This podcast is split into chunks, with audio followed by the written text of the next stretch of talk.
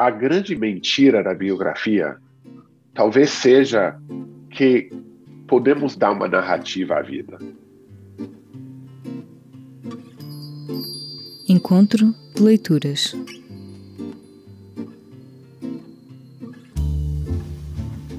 Em abril, reunimos o encontro de leituras para falar sobre o livro Susan Sontag, Vida e Obra, biografia escrita pelo norte-americano Benjamin Moser e que lhe valeu o prémio Pulitzer em 2020.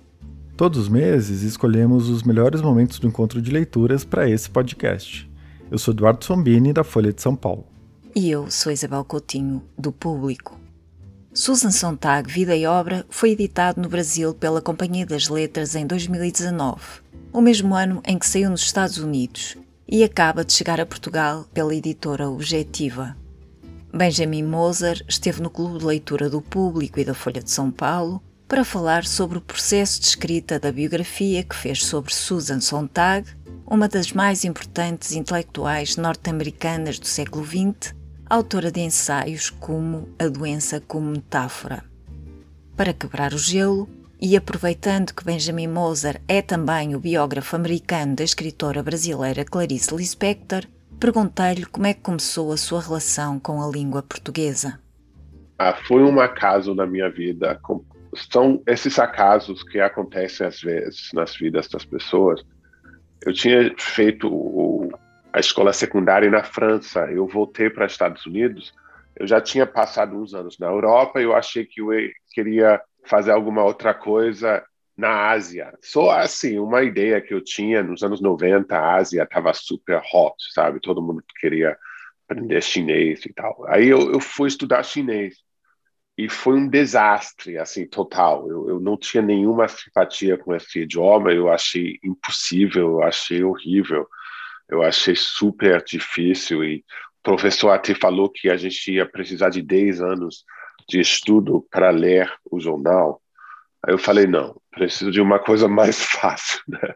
E como eu já falava francês e espanhol, mas não era nem por isso que eu escolhi o português. Eu escolhi o português porque tinha uma vaga, eu acho que das 10 e meia até as 11 horas, uma coisa assim, que a gente escolhe essas coisas sem nenhum, nenhuma intenção de que vai mudar a nossa vida. Aí eu entrei, eu nunca tinha pensado em nada de português brasileiro, não tinha isso na minha cabeça. Mas eu logo adorei, adorei, e como não é tão difícil quanto o chinês, logo no segundo ano a gente começou a ler livrinhos portugueses e brasileiros. E um desses livros foi A Hora da Estrela, de Clarice Lispector. E foi aí que eu, eu, ainda, é muito louco que eu ainda me lembro desse momento, mas eu, aí que eu, eu fui como uma zombificação. Ela entrou no meu corpo, de certa forma, e nunca mais saiu. Hoje até eu estava trabalhando numa tradução de Clarice, de A Passar no Escuro, que vai ser o próximo que a gente vai lançar em inglês. A gente já publicou, eu acho, 14 volumes de, de Clarice em inglês, além da biografia das obras pelo mundo. E o português tem se convertido numa coisa fundamental na minha vida. Mas é como uma paixão amorosa que você entra no restaurante, no hotel, você não sabe que aquela pessoa aí é o amor de sua vida. Você não sabe, mas de um minuto para outro sua vida muda. Bom, Benjamin, é, para a gente continuar, né? Eu queria te pedir para falar um pouco agora sobre o projeto da biografia, né? Você foi escolhido pelos herdeiros da Susan Sontag para escrever essa biografia é, e aí você ficou imerso né, nas cartas, nos documentos, nos trabalhos dela durante sete anos, né, se, não, se não me falha a memória. E eu queria que você falasse um pouco sobre esse processo, né? Como foi o acesso a isso tudo, né? Como foi esse trabalho de pesquisa para o livro, né? Um trabalho que durou muitos e muitos anos. Bom, no início eu não pretendia fazer outra biografia, porque eu, eu Olha a idiotice da cabeça do jovem biógrafo. Eu estava no Rio e eu achei que eu tinha terminado meus deveres com Clarice, por algum motivo. Eu estava já pronto, eu ia fazer um pouco de turismo no Brasil, que eu nunca faço, porque Brasil, para mim, eu estava sempre trabalhando. E naquele mesmo dia, recebi um e-mail de uma pessoa em Nova York que falou que o, o filho dela, o agente dela e o editor dela estavam buscando uma pessoa que pudesse fazer esse livro e que me tinham escolhido em base da biografia da Clarice. E eu fiquei apavorado, na verdade, porque quando eu comecei Clarice, não tinha noção disso. Eu era muito novo, eu tinha vinte e poucos anos quando eu comecei esse livro. E eu não sabia as dificuldades da biografia, jurídicas, pessoais, assim, financeiras, todo, tudo isso. E até em termos de sua vida, você não tem muitos oito anos, sete anos na sua vida, né? Que é o tempo que uma biografia precisa. E além do mais, no Brasil eu não tinha não, não tinha obrigação com a sociedade brasileira. Os brasileiros não podiam me fazer muita coisa porque eu não era de lá, eu não dependia da Folha de São Paulo, nem do Globo, nem dessas coisas que o escritor brasileiro precisa. Mas eu sabia muito bem, eu dependo da mídia, da, da coisa americana no meu país. E eu sabia que Susan Sontag era o assunto mais radioativo do meu país. Que Susan Sontag sempre tinha enormes inimigos e grandes, assim, pessoas que idolatravam. E que haviam dois campos. Eu sabia que tinha essa briga entre o filho dela e a viúva dela, Annie Leibovitz, eu sabia que era um assunto muito perigoso, eu era muito mais experiente nesse assunto. Aí eu fiquei com muito medo, mas eu também fiquei pensando que como eu tentei esboçar um retrato do Brasil no século XX para quem não era do Brasil, também no Brasil, mas é, não era a intenção, porque eu escrevi em inglês. Eu achei que pela Susan Sontag eu podia fazer um retrato dos Estados Unidos do século XX. E tudo que é cultura, é, arte, política, é, estética, filosofia, tudo isso, que era um assunto que não tinha outro assunto tão rico. Aí eu me arrisquei a essa coisa e foi muito duro mesmo. Sete anos de viver aqui nessa nesse escritório onde eu estou agora, eu fiquei com essa mulher aqui, com todos os amigos e a ex-namorada, isso, e todo mundo na minha. Como se fosse uma, uns anjos, assim, ao meu redor. Só que não são sempre anjos, né? A gente sabe que quando a gente está tocando uma mágoa muito grande, quando a gente mexe com as vidas das pessoas. Mas, ao mesmo tempo, para mim também foi uma educação completa na, na, na história contemporânea e foi uma oportunidade também de dar essa história para outras pessoas, porque, por exemplo, quando eu estava na Califórnia, onde estava o arquivo dela, eu estava dando uma aula de literatura latino-americana para uns estudantes de pós-graduação, que tinham uns 24, 5, 6 anos, não sei. E eu falei sobre a guerra da Bósnia. E ninguém na aula sabia o que era a guerra da Bósnia que para mim é uma coisa que aconteceu dois dias, sabe, uma coisa muito recente. Mas aí eu fui calculando e essa gente não tinha nascido. Então eu achei bom, ou eu posso achar eles muito burros, ou eu posso achar que é uma oportunidade de contar essa história que é muito relevante ainda hoje. E quem era isso, Susan? É uma oportunidade de instruir as pessoas, de lembrar as pessoas, de, de estimular as pessoas a serem mais inteligentes, talvez, como ela me estimulou a mim.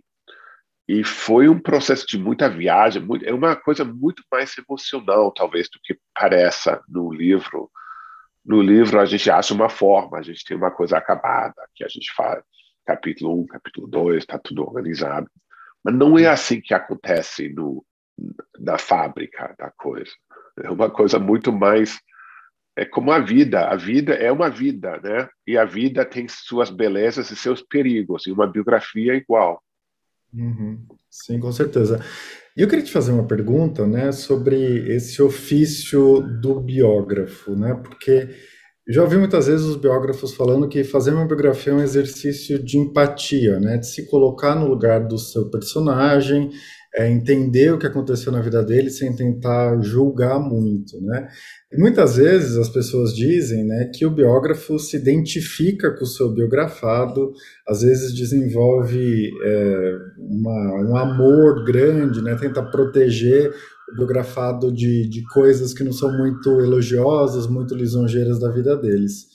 Você foi acusado não de amar muito a Susan Sontag, mas de não amá-la, né? Então, é, eu estava revendo algumas resenhas, né? As resenhas que saíram da, da Vivian Gornick, da Janet Malcolm, né? Na época que o livro foi publicado.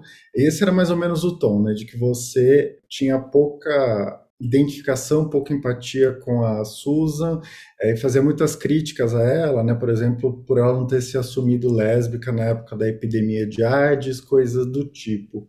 Como que foi isso para você, né? Como você vê essas críticas e a partir disso como você enxerga esse trabalho do biógrafo, né? De construir empatia, mas ao mesmo tempo é, filtrar e criar uma narrativa a partir da vida de outra pessoa, no fim das contas, né?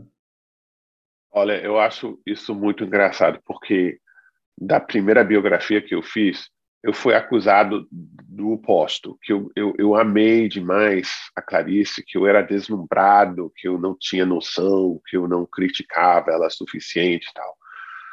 E nessa biografia é muito difícil explicar isso que eu estou falando de como eu conheço a, a sociedade americana muito bem, eu sei porque essas duas, por exemplo, que você cita, me criticaram por isso, porque são da mesma geração da Susan e não ficaram tão famosas e tem essa rivalidade que sempre em Nova York é uma coisa muito intensa no mundo literário. Por isso que eu fico fora daquele mundo, porque é uma coisa muito é, venenosa. Mas é, a empatia que eu tenho para Susan e para Clarice e para qualquer pessoa não é uma coisa ausente de, de um olhar crítico. Não, não sou fã, assim, não é a mesma coisa. Eu sou uma pessoa que coloca em valor, se eu fizer bem o meu trabalho, justamente a atenção que essas figuras provocam. A Susan foi uma pessoa absolutamente polêmica, desde Bom, os últimos 50 anos de sua vida, ela sempre tinha, como eu falei, suas rivais, seus, seus inimigos, seus admiradores. Ela era sempre a figura mais polêmica da intelectualidade americana. E ela errava muito. E ela própria falava isso, ela confessava. É muito interessante ler toda a obra dela, porque você vê que ela volta as coisas que ela falou 10 anos atrás, e ela corrige, ela não é essa estátua que as pessoas imaginavam, ela era uma pensadora muito dinâmica. Então, eu acho que eu estava fazendo um favor a ela manter essa discussão viva. E quando ela erra em certas coisas, não sou eu necessariamente criticando ela. Às vezes, basta tirar as próprias palavras dela de mais tarde. E ela é, mostra que o pensamento é uma coisa viva, não é uma coisa petrificada. Uhum, certo. E você falou agora dos, dos erros, né, que você acompanhou durante a vida dela. Quais vêm à sua mente, né? Quais foram esses episódios que você você descobriu fazendo a pesquisa para o livro? Bom, erros Olha, eu vou te dar um exemplo só porque estava em Paris na semana passada. Eu estava com um amigo que estava escrevendo uma, um ensaio sobre Nathalie Sarraute, que é uma das escritoras mais boring dos anos 50 e 60 aí na França. Uma coisa ilegível, basicamente, que todo mundo fingiu adorar, como Robrier e vários outros chatos, assim, que, que, que ninguém suportava, mas todo mundo achava que era o futuro do mundo e tal. E essa amiga estava doidecendo lendo esses livros, porque ela tem que fazer um ensaio maior sobre isso para o jornal dela. E Susan achou que ela gostava muito da teoria do Nouveau Roman, que era a coisa que, que emerge no final dos anos 50, 60. E depois ela fala eu achei que eu gostava daquilo, mas só agora eu, eu me dou conta de que eu, eu, eu, gostava muito mais da teoria do que da realidade dessas coisas. Eu acho que é uma coisa muito honesta para falar, porque, de fato, esses livros são satíricos, sabe? Ninguém suporta isso. Bom, me desculpe se tenho algum fã aí, mas é, eu acho isso muito honesto, eu acho isso muito engraçado, porque o desafio que eu tive, muitas vezes, como em várias coisas que ela fez, o que ela falou, o que ela dedicou muito tempo, é que eu não entro nessa coisa. Os filmes que ela realizou, por exemplo, eu não entendo esses filmes. É impossível imaginar o que que ela estava pensando. Então, o desafio para o biógrafo não é de fazer, de falar ah, que é ruim, que, que é mal, nota zero, sabe? O meu desafio foi entender por que uma pessoa tão inteligente ficou fascinada por essas novas formas de arte que emergiam depois da Segunda Guerra e nos anos 50 e 60. E quando você vai vendo o contexto disso, em que isso acontece, os outros filmes que as pessoas faziam, é, os outros romances que as pessoas escreviam, qual foi a ligação dessas coisas com a política atual, com a cultura daquela época, aí fica entendendo uma coisa que não teria captado sozinho, entendeu? Você precisa de um contexto para entender obras de arte. Por isso que uma biografia para mim é muito interessante, porque é um pensamento vivo, é uma coisa que flui. Se fosse uma pessoa que nunca errava, assim como o Papa, não erra, supostamente. Não é interessante escrever sobre isso. O que me interessa no pensamento é justamente a evolução. Com certeza. É, eu vou passar a palavra, então, eu não sei o nome. Meu nome é Bruno, eu estou falando aqui do Brasil, e a minha pergunta para o Benjamin, como ele conheceu bem a história da autora, eu gostaria de perguntar a ele o seguinte: se ele fosse pai de uma criança, né, que ele fosse percebendo que tinha a mesma desenvoltura que ela, ele sendo uma pessoa provavelmente diferente dela, como que ele iria conduzir a educação de uma criança com esse talento artístico, com o comportamento que ela tinha? Qual que é a sua percepção, assim, para a gente usar um pouco a nossa imaginação, assim, o que, que você me diria? É uma boa pergunta, porque eu acho que tem várias formas de educar uma criança talentosa, né? Porque eu sou muito a favor, como a Susan era também, da educação, da clássica educação literária, que é uma coisa que é tão fora de moda que acho que nunca mais vai voltar. Eu acho que essa coisa de ler os clássicos, de começar pelos gregos e os latinos e ir até os grandes clássicos modernos, de aprender os idiomas, de aprender a história, a história de arte, a ciência política, tudo isso que é a base da nossa civilização. Eu tive uma educação assim, eu acho que foi uma grande sorte que eu tive de ser um pouco o último reacionário desse mundo. Eu acho que eu tive uma educação meio século XIX, que ainda, sabe, quando eu era criança já era totalmente excêntrico. A gente aprendeu latim, por exemplo, ninguém fazia isso. Isso, para mim, foi muito bom, é a base, o fundamento do que eu faço, do, do que eu posso fazer. Mas, por exemplo, se fosse um, uma criança muito dada às artes visuais, por exemplo, seria outra educação? Eu não sei. Eu acho que é, cada pai, cada mãe, eu não tenho filhos, como falou, mas é, por isso que é o maior estresse de, de, de pais e mães pelo mundo. Qual é a educação adequada para o filho? É uma questão que pode ter uma resposta certa aos 12 anos, e aos 13 anos pode ter outra resposta, e uma resposta totalmente oposta. Mas eu acho, eu continuo acreditando na, na clássica educação literária, mas eu acho que eu sou o último dessa, desse clube. Mas, de qualquer maneira, a própria Susan eh, era de alguma maneira autodidata, não é? Porque tudo aquilo, pelos diários e pelo aquilo que o Benjamin nos conta, ela procurou, desde muito cedo, várias leituras. Ela, ela vivia num deserto cultural, como muita gente vive, né? Nem todo mundo nasce no centro de uma grande capital. E até as pessoas das grandes capitais que dão energia às grandes capitais são as pessoas de Piauí, de Mato Grosso que vêm para a capital, sabe? Isso que dá energia a Nova York, isso dá energia a Paris, isso que dá energia a São Paulo, sabe? Isso é uma coisa que é, muita gente sente essa essa sede de, de, de, de, de aprender. Ela achou uma lista de clássicos num livro que estava à venda na farmácia. Ela foi lendo todos esses livros, assim uma lista só. E depois ela foi para a Universidade de Chicago, que foi uma universidade baseada nesse princípio dos grandes livros. E essa faculdade produziu toda uma geração de grandes pensadores e artistas americanos. Bom, não deixemos de, de ter esperança. Pode acontecer de novo. Bom, vou passar agora a palavra então para Raquel Neri. Raquel, boa noite, seja bem-vinda. Boa noite, Eduardo, Isabel. É uma saudação especial a, a Benjamin.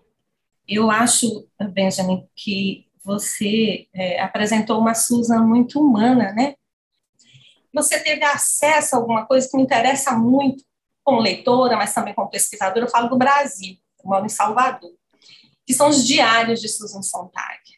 Os diários de Susan Sontag, enfim, eu, eu ando lendo diários e, e, biografias, mas eu acho que os diários dela são, são, são notas, né? Enfim, são é uma coisa editada. no fim das contas, o que vem a público é uma edição, né? É, claro. Então, eu queria pedir a você que comentários também você pudesse trazer a respeito desse tesouro a que eu não tenho acesso, como leitora, como pesquisadora dessa escrita privada, que no momento da morte ela entrega para o filho, né? assim você relata.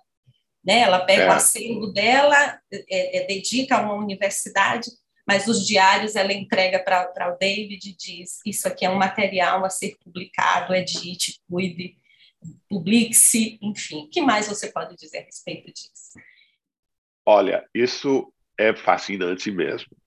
É uma edição bem, como que eu posso falar diplomaticamente? É uma, é uma edição sutilzinha.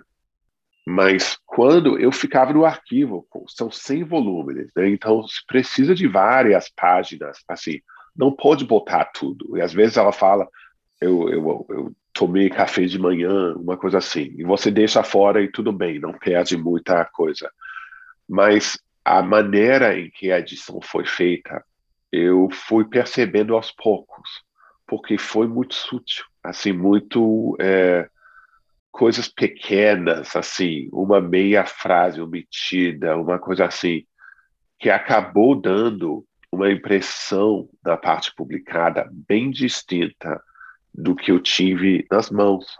E eu fiquei até é uma coisa que sobre a fotografia, ela tem essa essa pergunta de onde que você coloca o mar. Você coloca aqui e a pessoa é bonita. Você coloca aqui, a pessoa é outra coisa. Você coloca aqui, você corta, você edita de tal forma. E essa edição foi muito bem feita, de certa forma, para dar uma impressão bem diferente do da impressão que eu tive lendo os originais. Então, vamos dizer assim. Vale a pena ver isso, né? Se você for para Los Angeles um dia, você pode. Tem a parte segreda. Não sei se ainda é segreda, não, porque depois de minha biografia não tem muito, não faz muito sentido, mas é, pode ver. É fascinante como uma pequena mudança, é como um filtro no Instagram, sabe? Você bota uma coisa com a cor de rosa, a foto fica diferente. Muito doido. Agora passamos então a palavra ao Zé Costa Pereira. Eu agora fiquei um bocado desconcentrado com esta do editório traditora em relação aos diários, mas não era isso que eu ia abordar. Uh, era para o Benjamin também. O que é que determinou uma distância mais fácil com a Susan Sontag que não foi possível ter com a Lispector? Gostava de ouvir o Benjamin sobre isso, sobre o efeito que tem viver com duas mulheres tão diferentes durante oito anos cada uma. É? é, isso que eu falo dos vultos que estão ao meu redor o tempo todo. É, é isso. Eu acho que. É, eu não sei se uma distância maior, se eu falaria isso, mas são duas pessoas bem diferentes e eu acho que qualquer leitor, qualquer pessoa responde a duas pessoas diferentes de forma diferente. Mas eu acho que sim, a infelicidade da Susan acabou pesando muito nisso.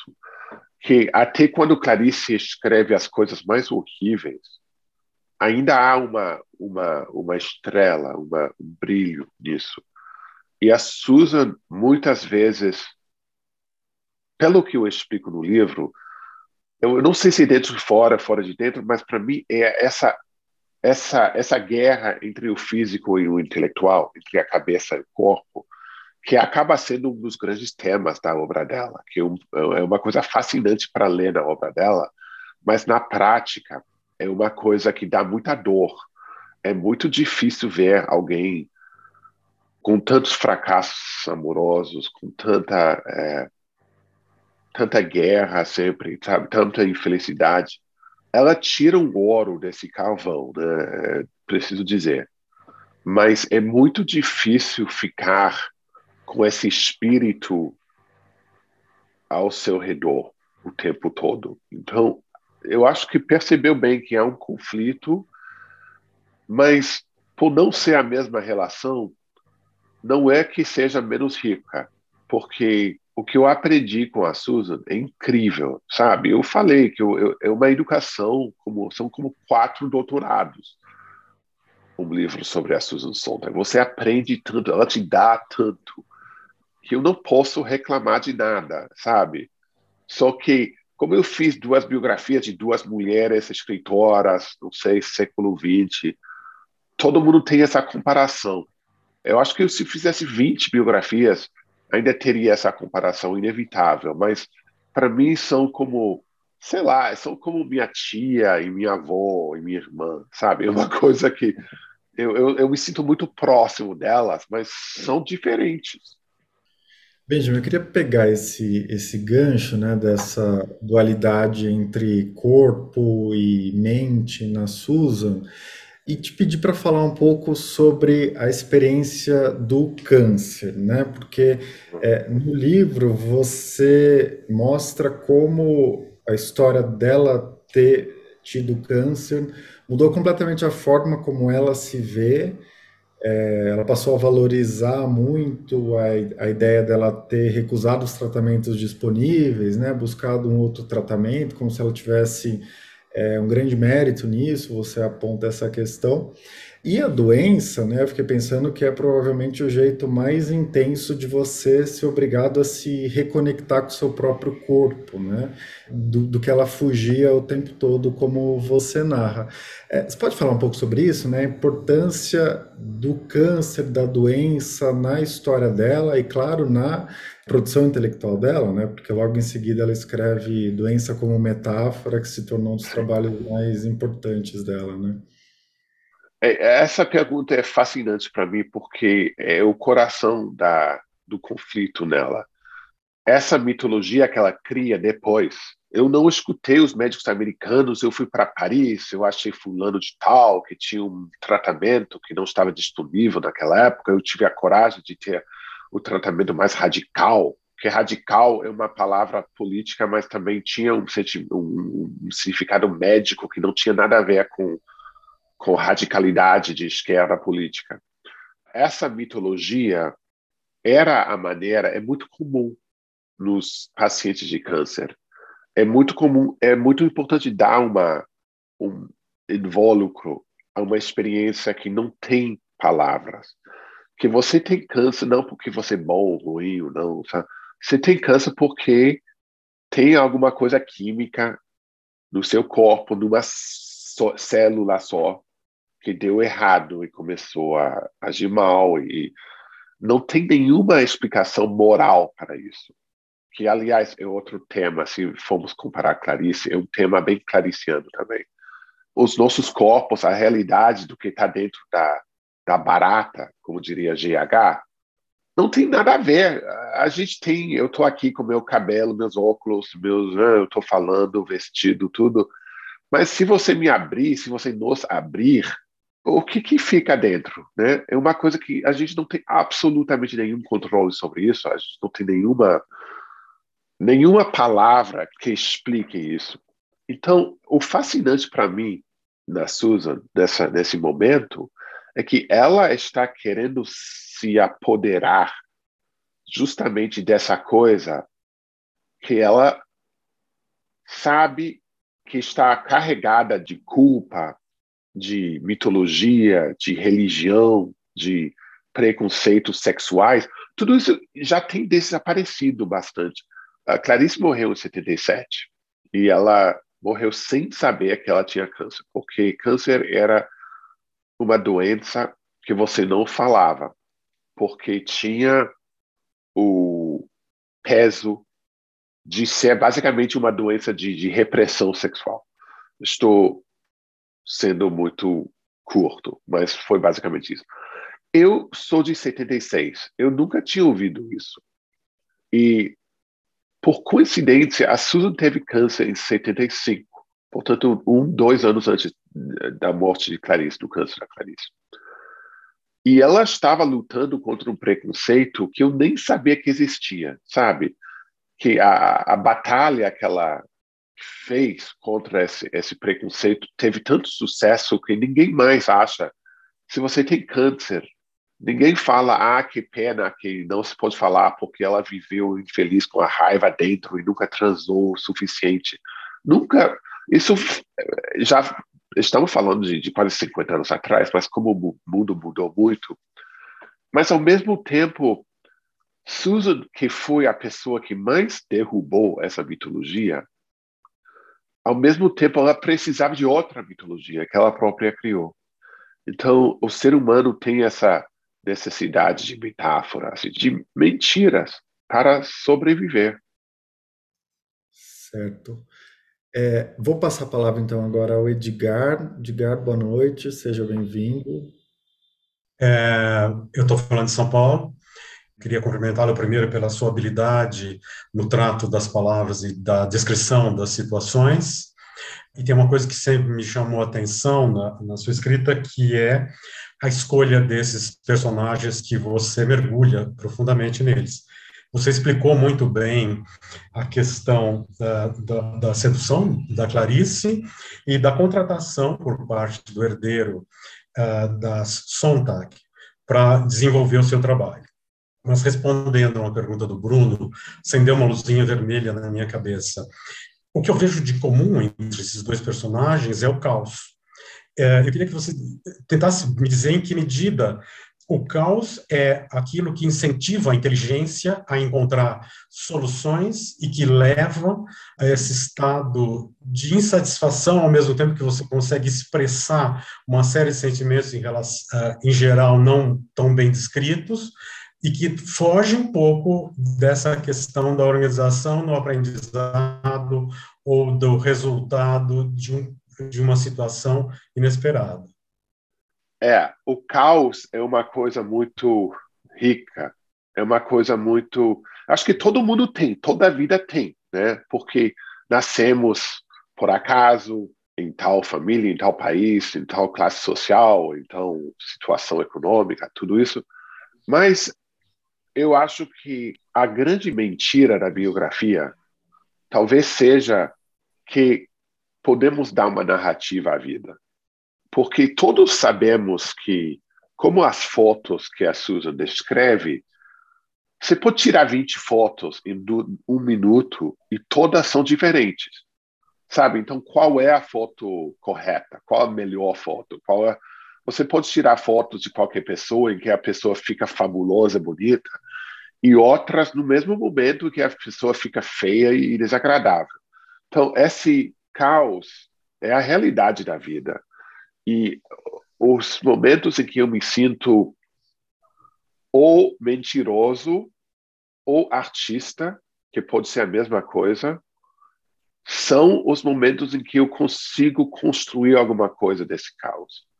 E as pessoas também fazem. Eu acho que cada um tem sua mitologia da sua vida. Eu falei de como eu, eu comecei a estudar português. Foi um acaso, assim, eu não precisava fazer isso, eu quis, porque não sei, porque estava às 10 e meia, e não sei. Mas é verdade que se eu não tivesse feito isso, a minha vida teria sido bem diferente. Mas eu me sinto um pouco culpado dando uma forma, dizendo ela fez isso porque da da da da da da, da. Ou omitindo, eu omiti, esse livro é muito grande, né? São não sei quantas, 700, 600 páginas, mas para mim é muito curto, porque eu deixei fora tanta coisa. Então, eu estou dando uma forma a uma coisa que não tem uma forma. A nossa vida não tem uma forma. Até se você tentasse contar seu dia hoje, se, se nem saiu de casa, tem 500 maneiras de contar o seu dia. E finalmente tudo acaba sendo uma construção. Não sei como dizer de outra forma. Posso complementar? Ah, claro. Pode. É, na verdade, eu não me expressei bem. O caos que eu uh, me referia era o caos na vida da Susan Sontag e o caos na vida da Clarice Spector. Elas ah. sempre foram expostas a condições adversas e foram obrigadas claro. a usar a sua própria inteligência a favor de uma solução viável para elas mesmas. Ah, sim. Sim, mas eu acho que é, é, seria da mesma forma para qualquer pessoa, né? qualquer pessoa que sobreviva, porque eu acho que muitos artistas são as pessoas que se auto-inventaram. E Susan foi famosa por isso. Ela mudava muito, ela fazia muitas coisas inesperadas, ela surpreendia as pessoas muito, mas eu acho que é inevitável. As pessoas, eu acho que até a pessoa mais estável, visto de fora, com a família mais normalzinha, casa mais assim, normal. Pode ter muito caos aí também. E pode ter muita gente que vem de uma família como. Bom, a Susan teve, pelo menos, não tinha essa história de exílio, de, de refugiado, que a Clarice teve, mas, mas muita dessa gente entra no mundo e não, não faz isso. Então, eu acho que tem uma, um fulgor em certas personalidades que as leva a serem excepcionais. E as circunstâncias podem ser quaisquer, mas quando estão aí, vão à tona. Talvez. Também dizes no livro que a Susan dizia que fez tudo para se tornar famosa. Disse isso a um amigo, não é? Isso é fascinante, né? Porque há tanta gente se você conhece a cidade de Nova York, é uma cidade só de pessoas que querem ficar famosas. Sabe? São milhões de, de, de ambiciosos e todo mundo querendo chegar aonde querem chegar. E é um mistério porque alguém é famoso, se, se torna famoso. Tem tanta gente excepcional naquela cidade. Cada ano vem mais. É como uma, um oceano, né? Vem com a lua sabe? Cada mês vem mais pelos aviões, pelos ônibus. E são muito poucos as pessoas que sobrevivem nessa cidade, da maneira que ela sobreviveu. E é um mistério, é como um mistério que eu já falei muito sobre a beleza, que as duas, Clarice e Susan, ambas eram famosas por serem bonitas. Mas ser bonito não é uma não é uma condição física na minha experiência, é uma condição mental que se exprime pelo físico, que é uma coisa. Bom, todo mundo conhece pessoas muito bonitas que você encontra e você fica falando com elas e são chatérrimas e você perde o interesse em dois segundos, né? E ao mesmo tempo conhecemos gente que talvez não seja tão deslumbrante fisicamente, mas que tem uma coisa, que tem um brilho. E você fica muito assim, acha magnéticas. É o que os gregos chamaram de carisma. É uma qualidade muito difícil de definir. Acho que tem mais uma pergunta aí, se eu não me engano. Do Miguel, vou passar a palavra a ele. Miguel, seja bem-vindo. Olá, boa noite. Uh, boa noite ao Benjamin. Eu queria lhe perguntar como é que acha que a Susan Sontag pensaria hoje em dia sobre, em primeiro lugar, sobre a cultura do Instagram e sobre o facto da imagem de nós próprios ser uma coisa tão ubíqua e que está presente a necessidade de retratar as nossas vidas e de a projetar. Como é que acha que ela pensaria sobre isto? E também sobre a cancel culture. Porque eu lembro-me que havia uma entrevista dela que estava disponível no YouTube há uns anos atrás, em que o entrevistador lhe perguntava sobre como é que devemos ver o Ezra Pound como um grande poeta ou como um fascista. E eu não me lembro da resposta dela. E então, por sinal, aproveito esta oportunidade para saber como é que acha que a Susan Sontag pensaria esta questão da cancel culture e as questões que a rodeiam. Muito obrigado. Ah, Instagram. Olha, é, ela já falou tudo antes de internet. E sobre a fotografia, ela já comenta sobre uhum. essas coisas, só que tudo ficou pior. Eu acho que a cultura, a tirania da imagem. Eu estava assistindo agora na televisão holandesa um programa sobre homens jovens que se matam fisicamente, assim, literalmente se matam para aparecer com os garotões assim do Instagram. Eu, eu acho que é um fenômeno muito é, que tem estado conosco há várias gerações já, que, mas que sobretudo afetava as mulheres, né? Que as mulheres queriam ser mais isso, queriam parecer com modelos de, de, de revista e tal. Só que agora ficou uma um ecossistema em que todos vivemos. Mas ela também fala que não há volta atrás. É uma das ideias que ela retoma, né? E sobre a fotografia, ela quer uma ecologia da imagem. 30 anos depois, ela fala não vai ter ecologia de imagem. E hoje em dia eu estou pensando muito nela porque se você acompanha a guerra da Ucrânia, você vê uma quantidade de imagens horríveis dessa guerra e vem o senti vem a pergunta o que, que fazemos com isso? Desligamos o celular e pensamos bom, não sou ucraniano, problema dele, não posso mais ou você fica revoltado, você fica com raiva, você o que que faz com isso? Então, é, são as mesmas perguntas sob uma forma mais agressiva. E a parte foi cancel culture. Bom, a Susan não teria tido nada da carreira dela se existisse isso na, naquela época, porque hoje em dia, pelo menos nos Estados Unidos, não sei como é em Portugal, Brasil, suponho que é a mesma coisa. Mas nos Estados Unidos não conheço ninguém de escritores ou de pessoas de alguma forma visível na sociedade que não tenha tido isso. Realmente ninguém tem escapado. O que de certa forma dá uma imunidade coletiva, porque é uma coisa tão insuportável que eu eu antes eu acreditava mais do que eu acredito agora. Agora eu tenho que ver corpo no chão, sabe, com sangue antes de acreditar as coisas. Mas eu acho que o grande inimigo do, do pensamento livre é uma coisa que tem ficado burocratizado nos Estados Unidos de uma forma espantosa. E eu acho que todo mundo tem que ter o direito de falar besteira, sabe, de errar, de falar coisas erradas, equivocadas, porque é assim que o, a cabeça move, e progrede e evolui. Então, eu acho que é muito perigoso, mas eu acho que o dever do artista e do escritor, como sempre, é de fingir que não existe isso e de falar o que acha. As palavras nunca são de graça, nunca foram. Sempre tiveram consequências. Você não pode falar qualquer merda para qualquer um. Você não pode agredir as pessoas. Nunca foi, sempre havia um perigo nisso. Mas hoje em dia, eu não sou muito otimista porque eu já vi muita gente realmente arruinada por isso. Mas não sei como dizer. Eu acho ruim e a Susan teria ficado apavorada.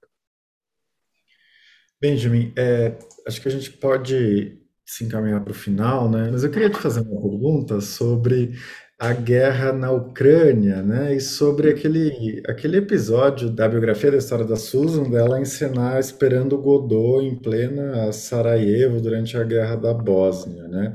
Eu fiquei pensando muito nessa história, né, com essa imagem na cabeça, e a importância dela, como você disse, né, para que a, os horrores da guerra ficassem conhecidos e isso fosse discutido. Essa história, né, dela encenar uma peça de teatro no meio de uma cidade destruída, é o que que isso pode pode ajudar a gente a pensar, né, sobre as guerras hoje, sobre a natureza das guerras, enfim. Olha, eu acho que a guerra da Ucrânia mostra com muita claridade que a gente pode ficar assistindo essa guerra como se fosse um espetáculo no nosso telefone. Eu acho que todo mundo está fazendo isso não por voyeurismo, senão, mas é uma coisa que a gente, todo mundo está horrorizado e fascinado pelo que está acontecendo, porque ninguém esperava isso, é uma coisa tão horrorosa. Mas Susan coloca a pergunta: o governo tem que fazer uma coisa, né? A gente exige que os nossos governos reajam de certa forma contra essas barbaridades. Mas o cidadão livre também tem uma obrigação de resistir. Mas como fazemos? Eu sou uma pessoa, eu posso escrever um artigo, eu posso, sei lá, eu posso adotar um gato da Ucrânia, essas coisas, mas não faz uma diferença real. E ela, quando ela fez essa peça em Sarajevo, eu achei a coisa mais genial. Eu fui à Bósnia, eu volto, aliás, em julho. É, eu fiquei muito próximo da Bósnia, eu adoro a Bósnia. E o que, que podemos fazer? Uma pessoa só. Ela foi uma pessoa famosa, influente e tal, mas era uma pessoa, não tinha uma, um exército, não, não era bilionária, não tinha esse tipo de influência. Ela era basicamente uma escritora conhecida. Ela foi lá, ela monta uma peça de teatro e foi a coisa mais importante que alguém fez durante a guerra. A praça diante da, do Teatro Nacional hoje se chama Praça Susan Sontag. Então, já para dar, não tem praça presidente fulano de tal, primeiro-ministro, nada disso, sabe? O que mais marcou o povo foi justamente que a cultura é o que nos separa dessa barbaridade. E a cultura, o fato dela ver essas pessoas como humanos, como pessoas dignas de, de irem no teatro, de ler um livro, que eram pessoas normais. Isso deixou uma, um carinho no coração do povo da Bósnia, que ainda hoje é muito sensível, muito você todo toda criança, toda todo mundo sabe quem era Susan Sontag. Foi assim o nosso encontro de leituras de abril com Benjamin Moser, autor da biografia Susan Sontag Vida e Obra. Romances, memórias, ensaios e obras de jornalismo literário ou de crônicas. O Clube Conjunto do Público do Jornal Brasileiro Folha de São Paulo se reúne todas as segundas terças-feiras de cada mês para uma conversa online com leitores de ambas as publicações. O próximo encontro acontece no dia 10 de maio com o escritor brasileiro Paulo Scott. Em destaque estará o romance Marrom e Amarelo. Publicado no Brasil pela Alfaguara em 2019 e em Portugal em 2020 pela Tinta da China, Marrom e Amarelo chegou este ano, na tradução para a língua inglesa, à lista de semifinalistas do International Booker Prize. Junte-se à nossa conversa com o autor Paulo Scott sobre o livro Marrom e Amarelo contamos consigo.